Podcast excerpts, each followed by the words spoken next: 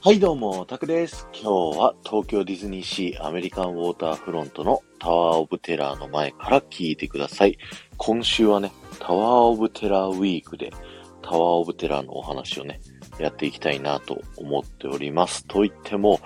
バックグラウンドストーリーはね、やめました。あのー、ベアトリス・ローズ・エンディコットとかね、まあいろんなキャラクターがいて、このね、タワーオブテラーにはめちゃくちゃ壮大なね、バックグラウンドストーリーがあるんですけど、ちょっとね、副音声で喋るのは、うーん、いろいろ考えたんですけど、難しいんですよね。まあちょっと今後ね、そういった、それのやり方を考えて、まあ次回以降、今後ですね、またタワーオブテラのバックグラウンドストーリーも紹介していきたいと思います。ということで今日はですね、タワーオブテラーの高さ一体何メートルあるのということでお話ししたいと思います。タワーオブテラーのですね、建物の高さはですね、なんと59メートルあります。えこちらですね、シンデレラ城だったりプロメテウス火山が51メートルになっているので、えー、ディズニーリゾート、東京ディズニーリゾート内でですね、一番高い建物になります。ではなんで59メートルかっていうとですね、日本にはですね、あの、航空法という法律がありまして、60メートル以上のね、高さの建物を建ててしまうと、えー、航空誘導灯というね、赤いチカチカのランプをつけなきゃいけないというね、そういった法律があるんですね。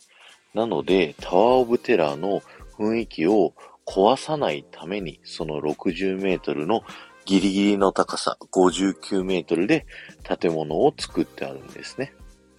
では、シンデレラ城とプロメテウス火山はなんで51メートルなんだっていう話になるんですけど、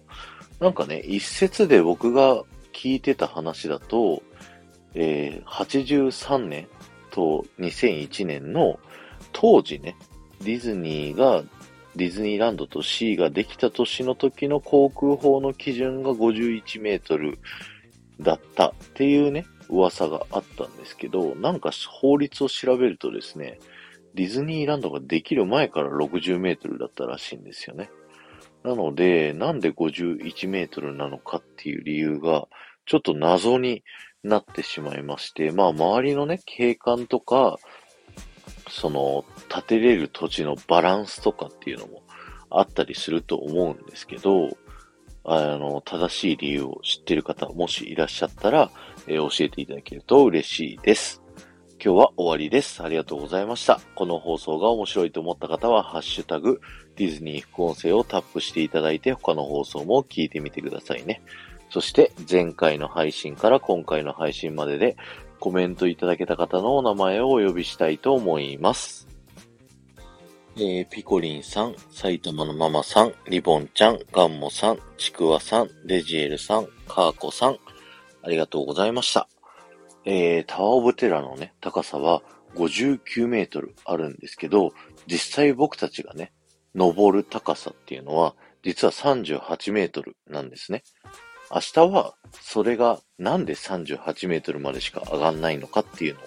お話ししたいなと思います。ではまた